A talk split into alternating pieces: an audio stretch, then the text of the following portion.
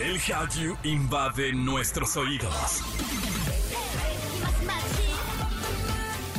Súbete a la ola coreana. Caras bonitas y coreografías perfectas. Aquí comienza Exa K-Pop con Opa Kim. En Exa FM 104.9.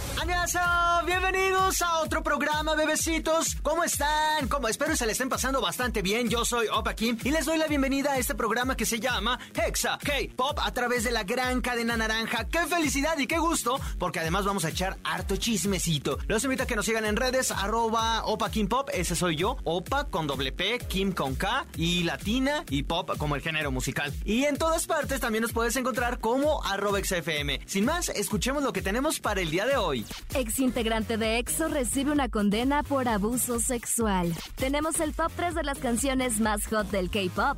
Y en Animexa, Sansi nos platica de la película de amor Bubble. Y este programa es en honor a nuestro amigo Kike Cosplayer, quien desafortunadamente falleció esta semana. Una noticia súper triste para la comunidad otaku y bueno, para todos los que, los, que lo, seguimos en, eh, en su carrera. Eh, a la familia y a los amigos les deseamos pronta recuperación. Por ahora, vamos con música y en todas partes, ponte Exa. Exa K-Pop. Estás escuchando Exa K-Pop y te platico que en los últimos programas hemos hablado de muchas sentencias judiciales. Pues esta vez le tocó a Chris Wu. De acuerdo con varios portales de Hong Kong, la ex estrella de K-Pop fue sentenciado por violación y podrá pasar de 3 a 10 años en prisión. El año pasado, Chris fue acusado por una influencer quien señaló que el ex idol la había embriagado y abusado cuando ella tenía 17 años. A estas acusaciones se sumaron dos chicas que reportaron la misma situación. Aunque Chris negó todo, las investigaciones procedieron y el año pasado fue detenido. Cabe señalar que aunque para varios países estas chicas son menores de edad, en gran parte de China la edad de consentimiento es de 14 años, mientras que para Hong Kong el consentimiento sexual es a los 16. Por lo tanto, aunque la pena podría ser alta, no es parecida a otros países. Y ya sé que resulta escandaloso que alguien de 14 años pueda dar su consentimiento, pero bueno, cada país tiene sus leyes. Por ahora vamos con música y en todas partes, ponte Exa. Exa K-Pop. Estás escuchando Exa K-Pop y ahora ha llegado ese momento de revisar las canciones más populares del K-Pop. Top 3. Las más hot del K-Pop. Y vamos a comenzar este conteo con las chicas de G-Idol. Why are you cranky este girl group está en un lugar de ensueño para sus carreras, pues esta canción que fue lanzada hace tres meses ya cuenta con 128 millones de views y además han hecho sold out en su primera gira internacional, donde se presentarán en Santiago, en Chile, Monterrey y Ciudad de México. En el puesto número 2 está nada más y nada menos que Psy. El astro del K-pop volvió a la industria con este gran comeback y aunque lanzó varios sencillos al mismo tiempo, el más exitoso es That That con Suga, integrante de BTS. En un mes ya han logrado más de 227 millones de reproducciones y siguen en el top 10 por cuatro semanas consecutivas. Sorprendente lo que ha hecho el astro del K-pop, aunque, aunque los números son altos, todavía sigo en duda si va a eh, lograr romper sus récords anteriores. Pero de esto habrá que esperar, porque tampoco no fueron como de un mes o de, o de meses, ¿saben? Pero vámonos finalmente al puesto número uno y tenemos a NCT Dream.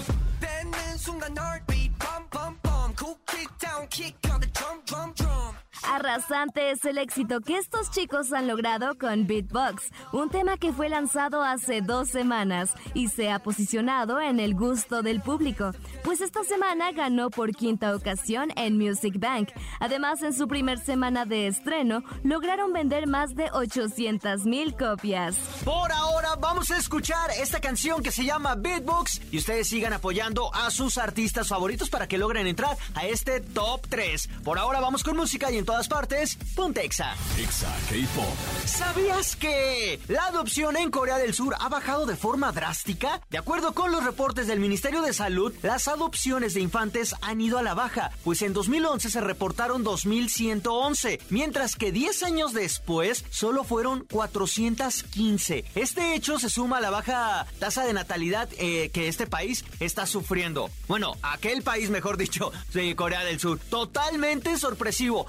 Aunque un poco se veía venir por este, por este hecho de la pandemia. Pero por ahora vamos a un corte comercial y al volver Sansi nos habla de la película Bubble. ¿Vale la pena verla? ¿Vas a quedarte con ese vacío existencial? Todo esto al volver. Exa K-Pop. Estamos de regreso a través de Exa FM en este programa que se llama Exa K-Pop para toda la comunidad K-Popper, para todos los otakus. Sean bienvenidos. Aquí está su casa naranja. Los invito a que nos sigan en redes. Recuerden que es aquí donde nos pueden etiquetar, nos pueden comentar, nos pueden sugerir, nos pueden pedir, porque también pues les estamos dando repost a todos. Y yo en mis redes personales también lo hago. En arroba Opa Pop y también nos pueden seguir y, mandar todo esto en arroba XFM. Por ahora, vamos con esto.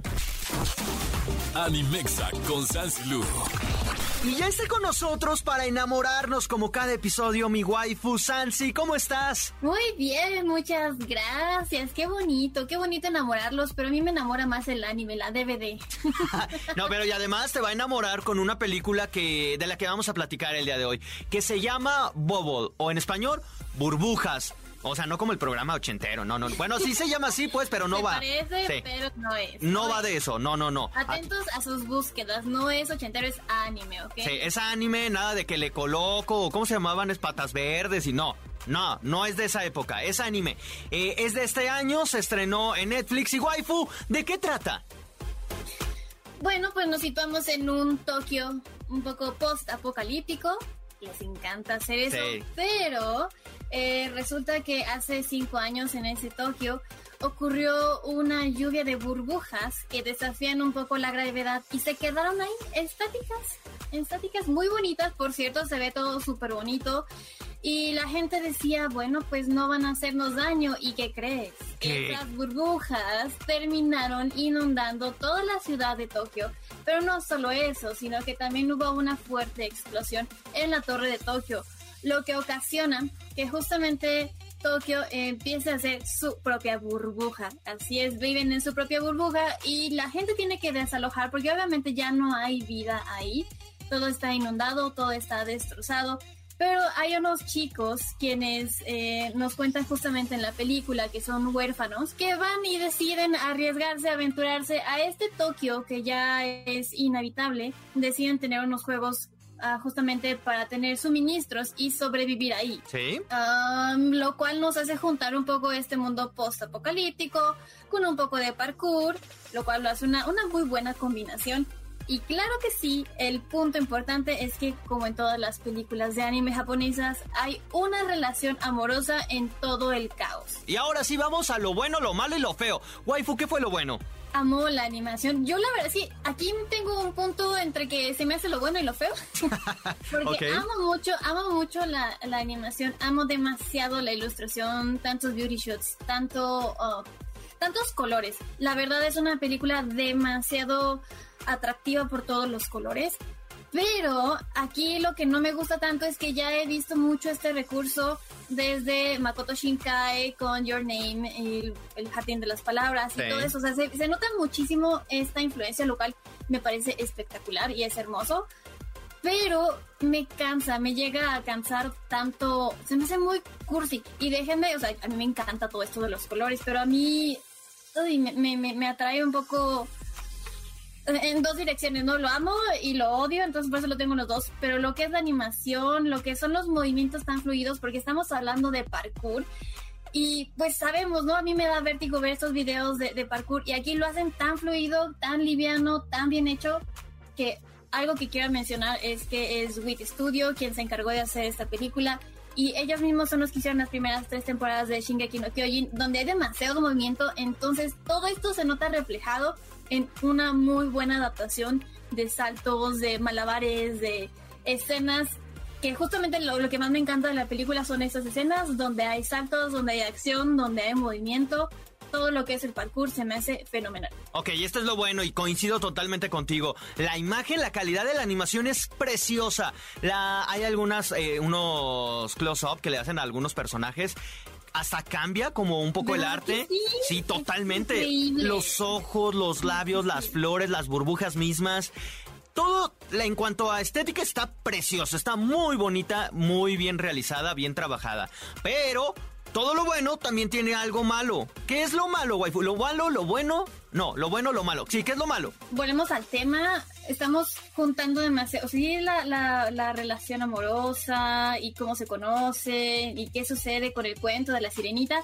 Se me hace bonito, pero se nos cae. Eh, hay un punto en el que estamos viendo, ¿y qué va a pasar ahora con las burbujas que van a explotar? Porque te lo cuentan muy bonito, justamente es como de la, la destrucción y la reconstrucción y todo lo de las esferas, que es muy cierto, o sea, es muy cierto si nos vamos como justamente a la ciencia, es muy cierto todo lo que pasa eh, en el ciclo de la vida. Y va, van a ahondar más en esto, va a haber más información respecto a las burbujas, pero no, se nos cae ahí todo se soluciona. Ah, el final, creo que lo va a también poner como lo bueno porque me gustó mucho el final. Es un poco triste. O sea, está muy bonito el final, es un poco triste. Pero me deja como, ah, bueno. O sea, si hubiera sido una serie de anime, creo que estaría muy cool porque podrían extender un poquito más justamente el tema de las burbujas. En película se me cae. Sí, yo creo que parte de lo malo es que la película empieza un poco... Empieza atractivo, porque al, final es un tema como de deporte, el parkour. Y yo, yo, mi mente no dejaba de pasar este meme de The Office con Michael Scott. Parkour, parkour. Pero cada que hacían estas escenas, la verdad es que me encantaba y mi mente me jugaba eso. Pero imagínate que ¿Qué estaba pensando mi mente? Porque en algún momento se me hizo súper tediosa. Era como que ya pase algo. O sea, ya sabemos, ya vimos competencia, que, ya suceda algo, ya, ya me estoy aburriendo. Cuando por fin llega a, ese punto, ¡pum! Resulta que la película se acaba. Y dices, ay, no puede ser. O sea, todo ese discurso pudo haberse dicho antes o lo pudiste haber llevado antes. Siento que el timing no, no fue el perfecto. Eh, se, hace, a mí, en lo personal, se me hizo un poco pesada la mitad. Una, dura una hora como una hora cuarenta, pues de esa hora cuarenta creo que probablemente 50 minutos era de ¡Ah! ¿cuánto le falta? Y ya se va a acabar. O sea, no es que esté como aburrida de que la dejes, sino que no sucede nada. Nada que te sorprenda. Eso creo yo que es algo malo. Pasemos a lo feo, waifu, porque si no, no nos bastara con algo malo, también hay algo feo. ¿Qué es feo? Es que no es que sea una mala película. Ojo, no es mala pero sí hay algo que se me hizo muy feo aquí y quizás es mi opinión personal y a lo mejor tú no lo sientes o ustedes no lo sienten de esta manera. Pero desde el principio sentí muy forzados algunos diálogos para explicar lo que estaba sucediendo. Ejemplo, hay un diálogo de un chico que es nuevo, novato en su trabajo que, del parkour y dice, es que no entiendo cuáles son las reglas. Ok, te explican las reglas, pero después no vuelves a ver ese novato en la película. Es como de, ah, Sí, sí, sí, sí. Ajá. y, luego eh, los típicos voz en off que también te explican el pensamiento y de lo que sucedió hace cinco años con las brujas, lo cual pues está bien porque necesitas eh, contexto y necesitas el contexto, pero estuvo muy forzado eso, se me hizo muy feo. También se me hizo muy feo que no vea tanto hype, pero creo que ya lo entendí ya lo entendí y después me, puse a ver en Twitter cosas y resulta que tal vez esta película sea el parteaguas para una nueva serie de anime que se va a estrenar próximamente también en Netflix. Entonces dice, bueno, ok, puede ser que este sea como el, el, intento, ¿no? El de mira, mira, aquí estoy y ya después salga algo nuevo y por eso como que estoy entre feo porque no hubo tanto hype, porque lo merece. Tiene muy buenos ah, artistas eh, justamente en el staff, los sellos. Tiene demasiado staff importante y no tuvo tanto hype. A mí parte de lo feo es, mira, Primero que hubo muchísima publicidad. Se supone que ya es el mundo postapocalíptico y les llevan provisiones y todo. Bueno, comen mejor que yo. Toman mejor que yo. Eso como, y ves las marcas, o sea, yo, hay una imagen en donde se ve una cerveza, ya saben de qué marca, y yo dije, ¿quién es Toreto? hay refrescos, hay comidas de, cadenas de, hamburguesas, o sea, yo lo vi y dije, esto es un comercial gigante. Para empezar, eso no me... Lo yo Eso, Ay, no, a mí, yo lo vi porque no tiene sentido, es como, sálganse de la burbuja y se acaba la historia. O sea, si se salen de la burbuja, tal cual ya no hay ni película, no hay nada que contar. Pero bueno, a ver, y una, eso ligado con lo que acabas de decir, que hay muchos voz en off que te van contando y sabes, hay, algo que me cae gordo y no solo en anime, sino en varias cosas, es que piensen que el espectador es tonto. Y que por eso te tienen que explicar parte por parte para que le entiendas. Y creo que en alguna... Porque los visuales están preciosos, se ve el universo, el espacio. Y hay una, hay una frase de, de, South Park que lo dice, no porque una película sea compleja significa que sea buena. Esto me pasó con esa película. Hay unas partes de líneas de tiempo y es como, a ver, no es ni siquiera tan compleja, pero no es tan buena tampoco. Como que siento que no la bajaron tanto. Mira, ya hasta me enojé, waifu. Ya, me enojé, ya. Ya, cortemos esta sección. Sí, ya corté, ya. No, no, no. Ya, me, enojé. pero, pero es que el final me gustó. O sea, lo que dicen está precioso, el guion está increíble hasta el final. Entonces, lo único a ver, ¿la recomiendas, waifu, del 1 al 10? ¿Qué calificación le das? Le pongo un 8 porque realmente es bonita. Es bonita. No significa, no significa que sea como las anteriores que hemos visto, que lloras a moco tendido porque es amor todo el tiempo. No. Aquí es un poco de acción, un poco de introspección y un poco de amor y un poco de desapego. Punto. Está bien, waifu, recuérdanos tus redes para que te sigan la gente, te vean arroba Sancilu, Facebook, Instagram y Twitter. Perfecto, muchísimas gracias por habernos acompañado. Vean esta película, eh, se llama Bubble o Burbujas en Netflix. Y por ahora nosotros vamos con música y en todas partes, Pontexa. Exa. Y hemos llegado a la parte final de este programa. Muchísimas gracias a todos los que nos acompañan, a todo el equipo de producción, en verdad, que lo hace, eh, que lo hace posible. También a Jessica. ¿Qué sería de este programa sin esta voz femenina, además de Sansi, que es Jessica, que nos acompaña en todos los chismecitos? Amix, muchísimas gracias. Yo ya me voy, pero también quiero agradecer a toda la gente que nos escucha en Mérida, en Ecuador, en Guadalajara, en Piedras Negras, en Comitán, en Celaya, en el Estado de México y en la Ciudad de México. Gracias. Y a todos los que nos escuchan a través de xfm.com en otra ciudad, en otro estado de México, pues también, o sea, todo nuestra mano corazón.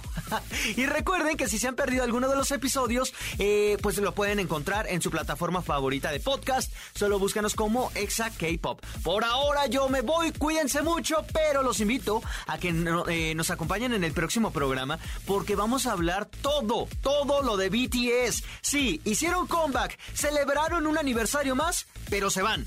Además, J-Hop va a ser de los primeros que, van a trabajar como solista. Hay un montón de chisme, pero esto lo vamos a estar platicando. Sí, que dijeron, ay, ¿no lo va a hablar Opa? Sí, todo esto en el próximo programa. Anion.